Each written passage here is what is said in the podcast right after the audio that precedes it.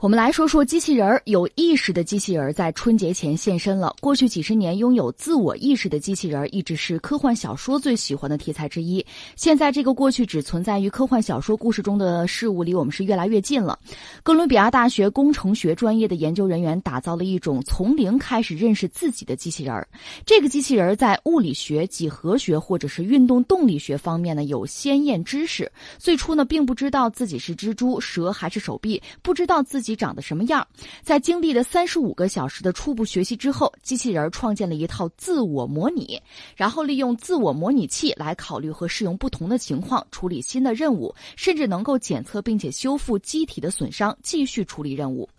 最近呢，这项成果发布在国际著名的机器人杂志上。论文的作者之一，哥伦比亚大学机械工程学的教授。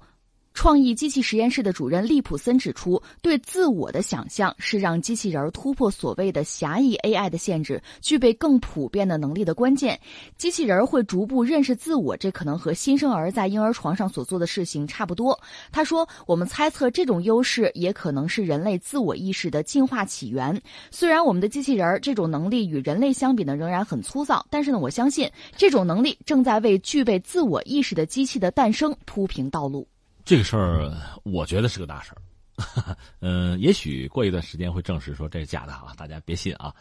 大家误会了，也许是这样的。如果是真的话，这是一个大事儿，就是说机器、人工智能有自我意识了。这个自我意识这个概念吧，其实到现在我也没有搞得特别清楚。但是意识到我，我和别人不一样，我是很独特的，我和世界的关系，我的成长，我的感受，就这个我的概念，你看你怎么定义了？有些学者认为呢，有一些动物是有的。你比如说这个大猩猩，什么黑猩猩，甚至像什么，呃，渡鸦，就是那个乌鸦的鸦啊，鸦类，说他们是有某种自我意识的。但是有人坚决否认说没有。那我们举个简单的例子，比如说咱们这个涮羊肉啊，烤羊腿，这不得羊嘛，养好多羊嘛，你每天弄一只出去，咔嚓杀了，那别的羊可能能看到，把这羊弄出去，咔嚓杀了，都看到了啊，但是他不会想到说，哎呦，这一天这是我的命运啊，我很痛苦啊，我很焦虑啊，不会。因为他的这个智力比较低级，他没有自我意识，就不会产生这些东西，这是传统的一个说法。但是刚才我讲了，又有科学家研究说，有一些动物是具有自我意识的，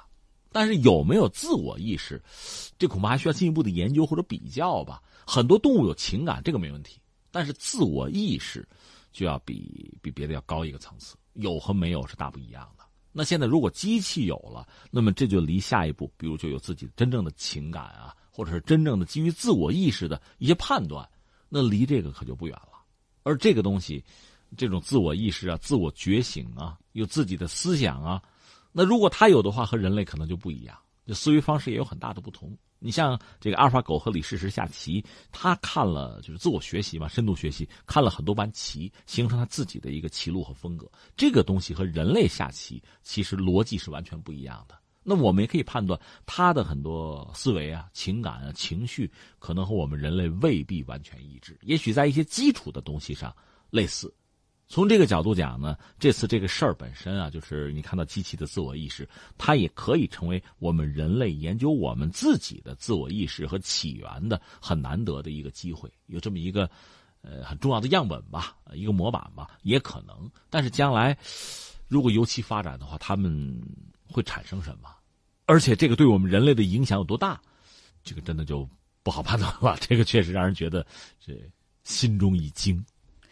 呃，但是说到这儿就觉得这个实验其实还挺可怕的，会不会有一天机器人的发展就会突破我们的预期和限制了呢？怕就怕这个，因为有一些科幻小说早就把这个作为主题了嘛。呃，这个机器机器人啊，然后它有自己的这个强大的这个思维，有自己的自组织，有了这个能力，最后就替代人类了吧？因为我们实际上对人工智能啊，对机器人啊，我们是期待他们成为人类得力的助手。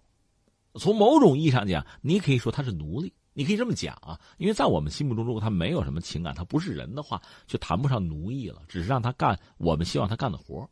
可是，如果他有了自我意识，有了自我保护的这个能力，有了自己的利益，他认为被奴役的话，就我们人类的思维方式啊，那斯巴达克起义是造反的，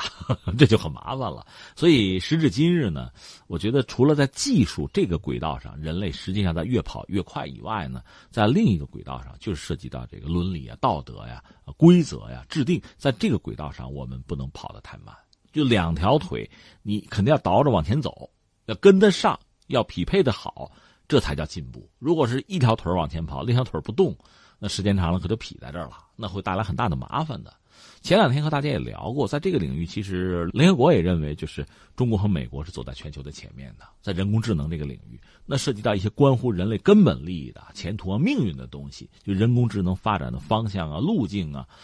呃目标啊，包括遇到哪些问题啊、挑战啊，